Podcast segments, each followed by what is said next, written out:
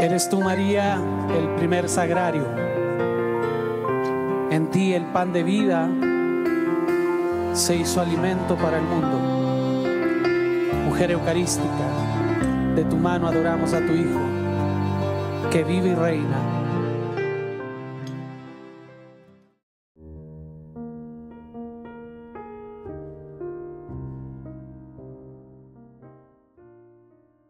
Piensa en esto. Llevas dos años sin poder trabajar de forma regular.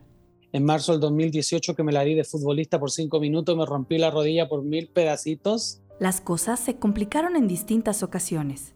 Eh, había pasado hasta ese entonces por tres operaciones. De hecho, en enero del año 2020 me operé por tercera ocasión. Y por fin, el futuro comenzaba a verse más prometedor.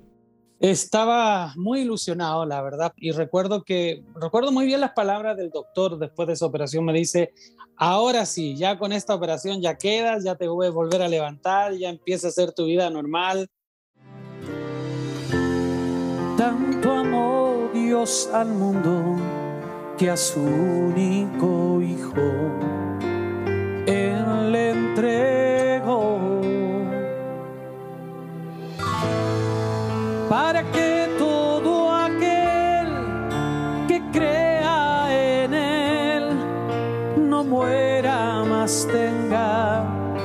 vida eterna. Eh, y, eso era, era un, un, tiempo de mucha expectativa porque tenía la agenda bastante llena, tenía ya hasta ahí confirmado como 70 eventos en diferentes ciudades, estábamos retomando algunos proyectos, sacando algunos proyectos nuevos también. Eh, y yo lo que más decía era, por fin, este es mi año, ya después de dos años, porque yo había, por las operaciones y toda la situación de la rodilla que fue tan difícil, me había tocado cancelar eh, muchos eventos durante esos dos años y me había tocado poner muy, quitar el pie del acelerador. 24 meses de no poder trabajar de forma normal de tener una incertidumbre económica que está afectando a tu familia. 24 meses de pasar por distintas operaciones muy dolorosas y las respectivas terapias de recuperación que pueden ser aún más dolorosas que las mismas operaciones. Por fin, parecía terminar este largo padecer. Entonces ahora se venía como eso, terminé mi tercera operación, ya estaba empezando a caminar, estaba soltando muletas, la agenda se me estaba llenando y yo dije, este es mi año, se viene, se viene, por fin, resucitamos, estamos de vuelta. Es que habían sido dos años muy desesperantes, la verdad, por todo lo que significaba yo, que yo soy alguien así como súper activo, siempre ando haciendo cosas. Entonces, como quedarme quieto tanto tiempo me, me traía un poquito desesperado. Yo estaba, pero hasta arriba hasta el tope de expectativa, la verdad. Sí, así estaba. y bueno. Jesús está vivo, Jesús está vivo, es el pan de vida bajado del cielo. Jesús está vivo, Jesús está vivo su sangre me sana y sacia mi alma. Está vivo, está presente, mi Dios es real y yo le adoro reverente.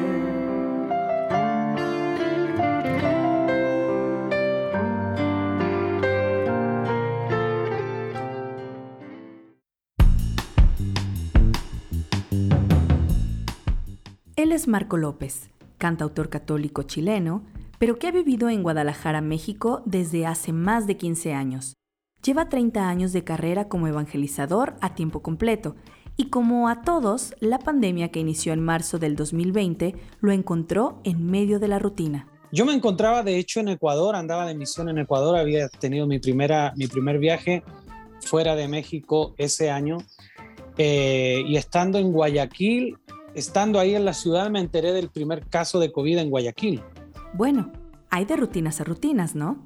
Providencialmente, Marco alcanzó a regresar a casa antes de que el caos se desatara. Eh, y todavía, gracias a Dios, alcancé a salir de Guayaquil un día después. Al día siguiente de que yo salí, me regresé a México, se cerraron los aeropuertos en muchos lugares, entre ellos Guayaquil, que si tú recuerdas fue una de las ciudades donde eh, más caos quedó después cuando se declaró la, la, pandemia, con muertos en la calle y todo eso. Yo alcancé a salir de ahí, a diferencia, por ejemplo, de otro amigo querido como Ascoy, que andaba en Honduras y se tuvo que quedar ahí con sus hijos tres meses. A su regreso, tuvo que enfrentarse a las consecuencias inminentes. Al principio fue frustrante, un poco me molesté bastante con Dios, me frustré porque en una semana eh, fue, o sea, fue terrible como que me entraron entre correos y mensajitos de WhatsApp, todo el mundo, Marco, vamos a cancelar, Marco, cancelamos, Marco, vamos a postergar. Y de repente en una semana me quedé sin trabajo con el año totalmente vacío. En este punto es importante que comprendamos algo.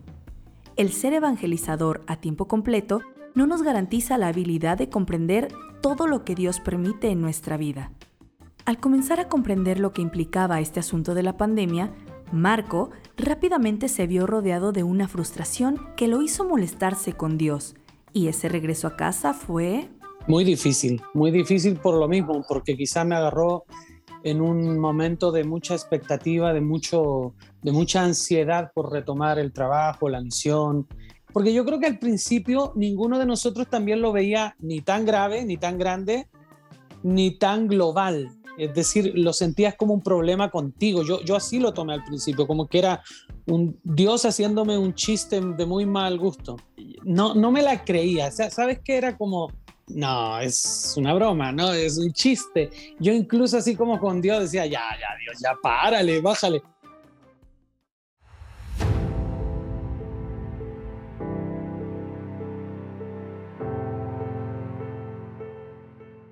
La música no solo es el medio por el que Marco genera sus ingresos económicos, es el conducto que utiliza para desarrollar su pasión por la evangelización. Nos comenta que de tener un promedio de unos 150 eventos al año, bajó a tener 40 o 50 en el 2018 y 2019, después de lastimarse la rodilla. Eso ya era bastante malo, pero para el 2020 su agenda quedó completamente vacía, las consecuencias de esto no iban a tardar en aparecer. Eh, entonces sí fue, fue de principio, fue difícil y sí también me dio mucho miedo eh, por la economía de mi casa, porque también yo tengo familia en Chile, tengo familia en varios lugares y empezamos a enterarnos de la muerte de mucha gente. Entonces claro que también uno se llena de, temores, de, miedos, eh, de ansiedad. A pesar de que ya venía de dos años muy complicados por el tema de la fractura de su rodilla, Marco reconoce que lo que se venía iba a ser una dificultad mucho más abrumadora. Te diré que me pegó más duro que con lo de la rodilla, porque lo de la rodilla, que fue también muy grave, muy duro, yo me fracturé tibia, fémur, me rompí ligamento cruzado, me rompí menisco y, y se me desordenó mi agenda durante dos años al menos tenía ciertas, ciertas situaciones favorables, de todas maneras podía salir de vez en cuando. Eh, gracias a Dios contaba con mi seguro de gastos médicos que me cubrió todo, lo, todo el tema médico de, de mi rodilla, pero esto... Esto no era consecuencia de un descuido. Esto no tenía una posible solución en sus manos. Esto... Nos dejaba prácticamente eh, sin, sin, nada, sin, sin, ingresos, sin expectativas, sin trabajo, sin comida, etcétera. Era una cuestión muy desesperante y yo sí, la verdad, eh, sí, sí entré en, en, una situación muy difícil. Sí tuve unos meses muy jodidos. Yo creo que esos primeros meses sí fueron difíciles.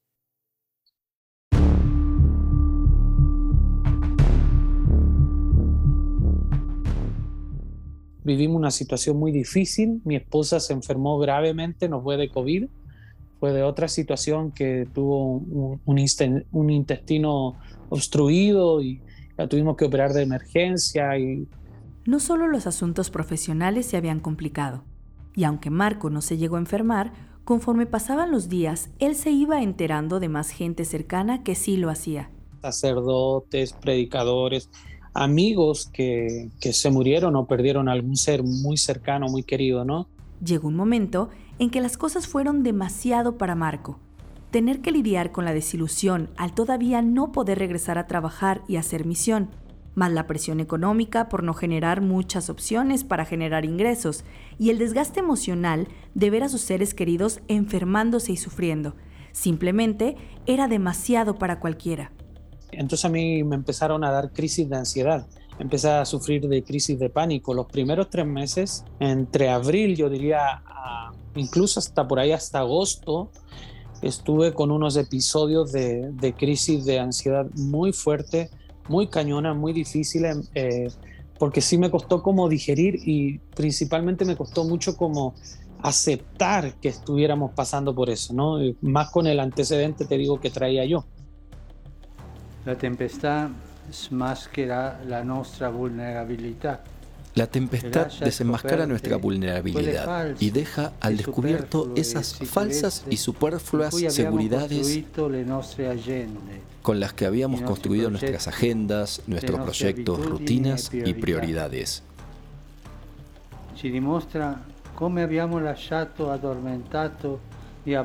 Nos muestra cómo habíamos dejado dormido y abandonado lo que alimenta sostiene y da fuerza a nuestra vida y a nuestra comunidad.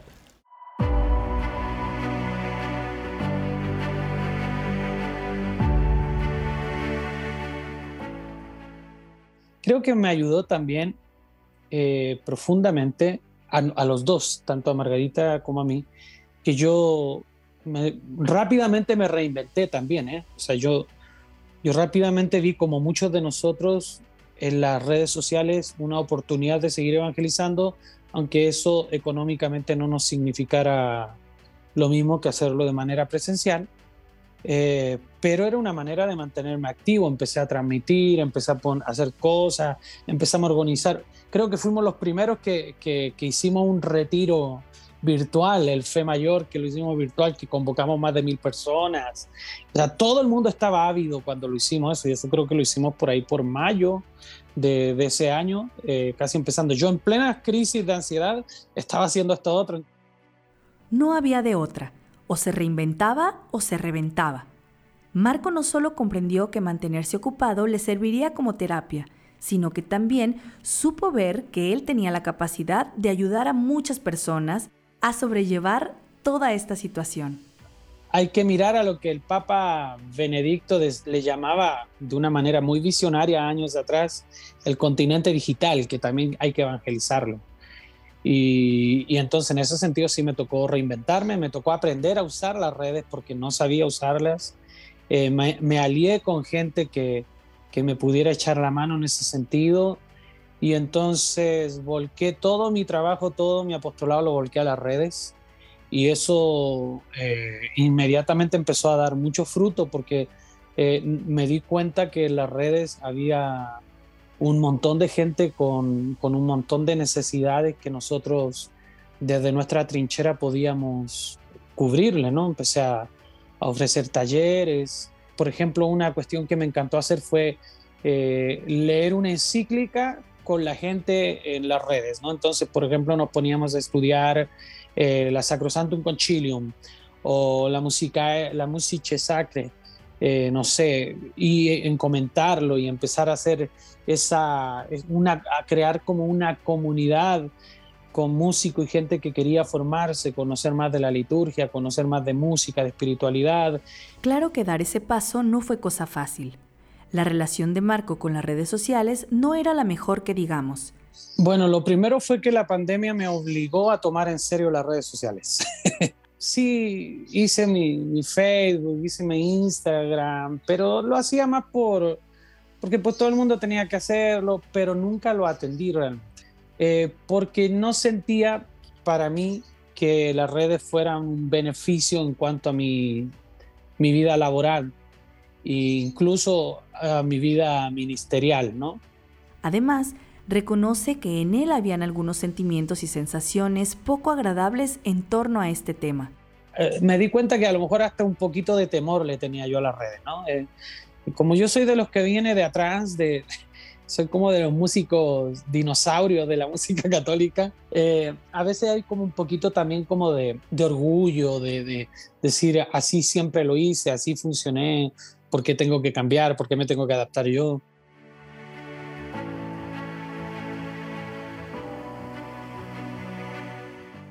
Todos estos cambios no venían solos. Marco sabía que con cada paso que daban, Dios se encargaba de hacerlos ver las bendiciones que les llegaban.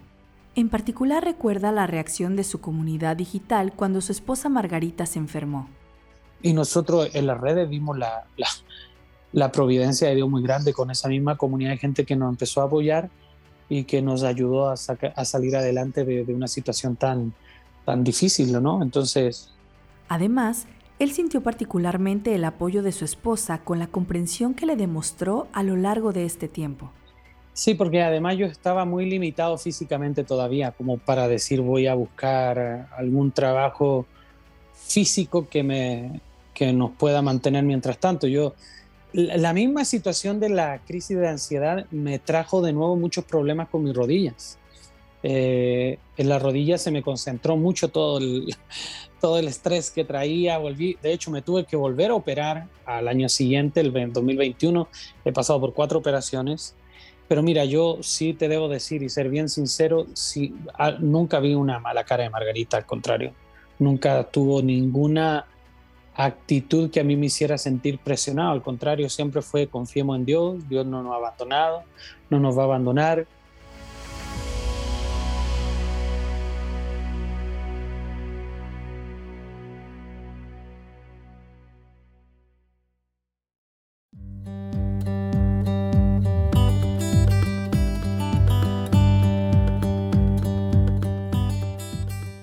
creo que también te podría decir que la pandemia vino como a purificar muchas intenciones, ¿eh? porque de repente, especialmente para alguien que vive de la evangelización y que de la evangelización sostiene su hogar, eh, no en mal plan, sino que por la misma necesidad a veces uno empieza a poner en prioridad la parte más material que la parte misionera. Y yo creo que esto me vino a recordar la esencia de, de que por qué canto, por qué evangelizo, ¿no? A pesar de las enormes dificultades que la pandemia le trajo a Marco y a su familia, él sabía que manteniendo su confianza en Dios, todo lo vivido daría frutos muy valiosos. A nivel familiar creo que también fue una bonita etapa, un buen momento como para eh, reestructurarnos en muchas cuestiones que teníamos que tratar, Margarita y yo principalmente. A veces este trabajo que tengo yo de estar viajando mucho, y yo no lo digo por ser misionero, cualquier, cualquier persona que trabaje eh, fuera de casa mucho tiempo puede encontrar en esa salida una muy buena excusa para no atender los problemas eh, de casa, ¿no? Eh, se puede convertir en un súper buen escape para no atender lo importante. Y aquí me vi obligado a, a ponerle atención, los dos nos vimos obligados a ponerle atención a situaciones que necesitamos arrancar. Y hoy te podría decir que vamos saliendo de la pandemia y yo siento que, que nuestro matrimonio está, eh, está saliendo a, a, flote de esta situación eh, mucho más fortalecido de cómo lo arrancamos. ¿no? Y claro, siempre hay quienes logran encontrar el mejor lado de la situación. Las dos chamacas mías, yo tengo dos hijas, creo que eran para ella fue una fiesta. Su papá en casa, dice. Porque me ven siempre viajando, siempre ando en muchos lugares, estoy poco tiempo y de repente verme todos los días aquí. O sea, yo creo que mis hijas fueron las que más disfrutaron el que, el que yo estuviera aquí tanto tiempo.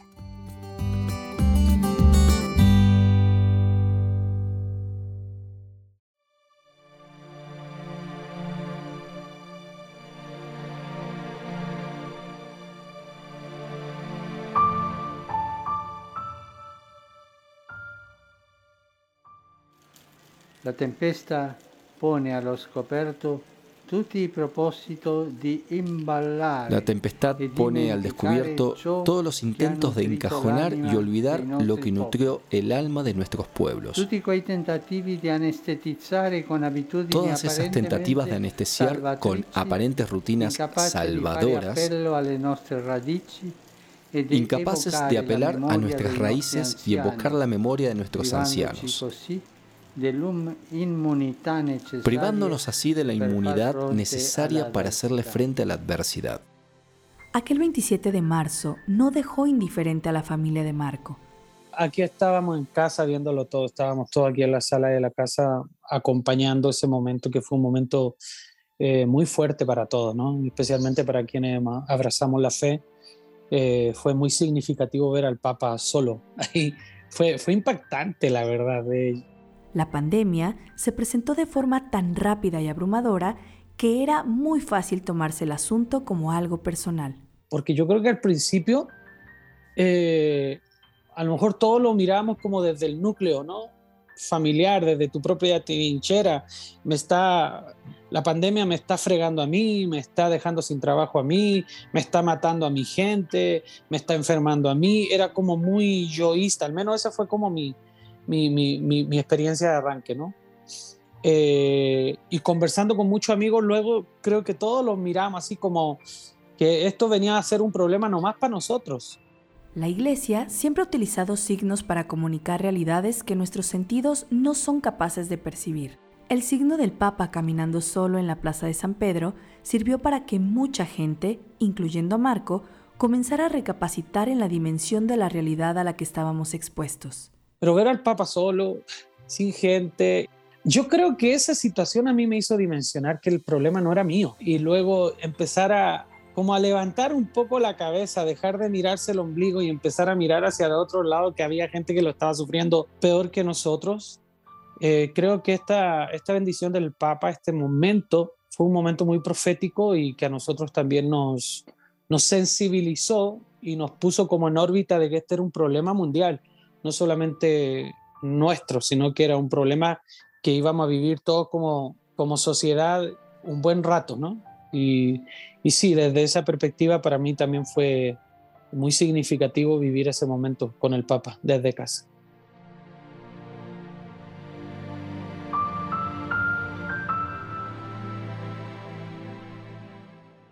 Pero hubo un momento para mí donde esto, toda esta situación del Papa se, se, volvió más significativo porque para mí fue muy importante ver que la tempestad en la que nos habíamos metido no era solo la de mi barca, sino que era la barca de todos. Sin eventos y con mucho tiempo libre, Marco decidió comenzar a transmitir en sus redes sociales asambleas digitales de oración en las que transmitía una imagen del Santísimo expuesto y en otra imagen él dirigía una adoración a través de sus cantos. Desde el inicio, la gente respondió muy bien a esta iniciativa y comenzaron a hacerle llegar sus peticiones y necesidades para que la gente orara por ellas. Y empecé a sentir la angustia de la gente, a escuchar, a recibir un montón de, peticiones de oración, gente que estaba perdiendo eh, seres queridos, gente que se había quedado sin trabajo. Pero claro, en el ambiente de tensión que lo rodeaba, comenzar a ver más de cerca el sufrimiento de las personas lo condujo a un punto muy complicado. Pero a mí hubo un día en, particular que a mí tanta angustia de la gente me angustió más. y yo recuerdo que eh, esa noche tuve una crisis de ansiedad muy gacha, muy fuerte. Esa noche, Marco se sintió tan mal que no lograba dormir de ninguna forma. Eran alrededor de las 3 de la mañana, cuando decidió bajar a la sala de su casa y buscar consuelo en el Evangelio. Y abrí la Biblia y precisamente eh, me sale el texto de la tempestad calmada de Mateo. Y me pongo a leer el texto y me pongo a llorar mientras leía el texto, porque me, me fue tan fácil en ese momento identificarme, de sentir, Dios, duermes, no nos haces caso, te estamos gritando que se hunde la barca, Dios y, de repente empecé a sentir en mi corazón simplemente una frase, confío en ti, confío en ti, confianza, confianza, confianza, confianza. Incluso esa noche compuse un canto que se llama Confío en ti, que luego lo grabamos rápido y lo subimos, lo compartimos y también ha acompañado mucho. La Biblia dice que nuestra fe, al igual que el oro, deben pasar por el fuego para forjarse. Aquella noche, Marco vivió algo así. Sus fuerzas tocaron fondo. Sin embargo, eso sirvió para comenzar a vivir el resto de su vida de una forma muy distinta. Eh, fue muy sanador para mí ese momento, fue como poner las cosas también, ok, la pandemia está fuerte, está difícil, nos sobrepasa humanamente, pero tenemos un Dios que es más grande que esa pandemia. Y aunque suena así como medio de eslogan político, es una realidad, es una realidad poderosa. Tenemos un Dios más grande que nuestros problemas. Y a partir de ese momento como que, eh, obviamente te digo, tuve que acompañarlo de tratamiento, de, de, poder hacerme acompañar por un profesional en la materia, una terapia y todo el rollo, pero, pero ciertamente esa experiencia de esa noche eh, fue un parteaguas para mi, mi, manera de vivir la pandemia, poniendo mi mirada más en el Dios que, que tiene el poder de calmar mis tempestades que en mi barca que se estaba hundiendo. Y el Señor supo, como siempre, sacarla a flote y, y también sacar un montón de bendiciones a partir de esa experiencia. Y como testimonio de la experiencia de lo que vivió, nos ha quedado esta hermosa canción. La tormenta recia y mi barca está por naufragar. Tempestuosa noche que parece no tener final. Pues yo creo que la, la, pandemia nos obligó a mirarnos en el espejo. No, no nos gusta mucho mirarnos al espejo, ¿no? Eh, porque empezamos a ver nuestras imperfecciones, no me gusta el color de mi piel, no me gusta cómo, cómo se me ve el pelo, que la piel, o que esto, que acá. Cuando uno tiene que obligadamente mirarse al espejo, uno logra redescubrirse, ver esas cuestiones positivas que hay en la vida de uno y también aquellas negativas que hay que cambiar.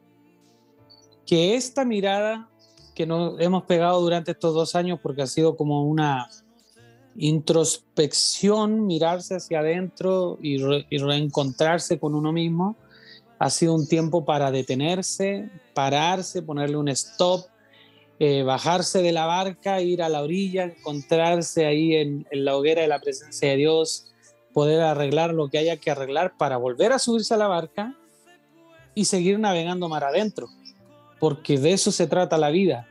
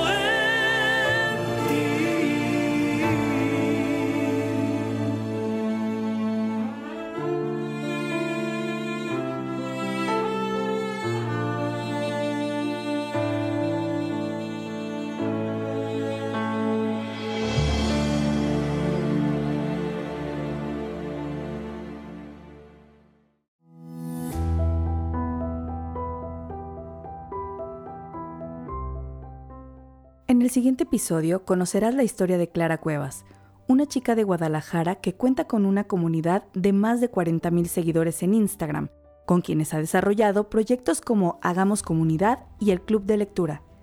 En su relato nos contará cómo fue vivir el inicio de la pandemia en otro país y tener que regresar de último momento en medio del caos y la incertidumbre. También nos comparte sobre la angustia que le generaban los ataques de ansiedad que tuvo debido al encierro a su regreso a casa, la lucha contra todo eso y cómo encontró consuelo en las palabras de un sacerdote. Recuerda compartir estos episodios con quien creas que necesita subir el ánimo un poco. De seguro le puede servir escuchar estas historias de luz en medio de la tormenta.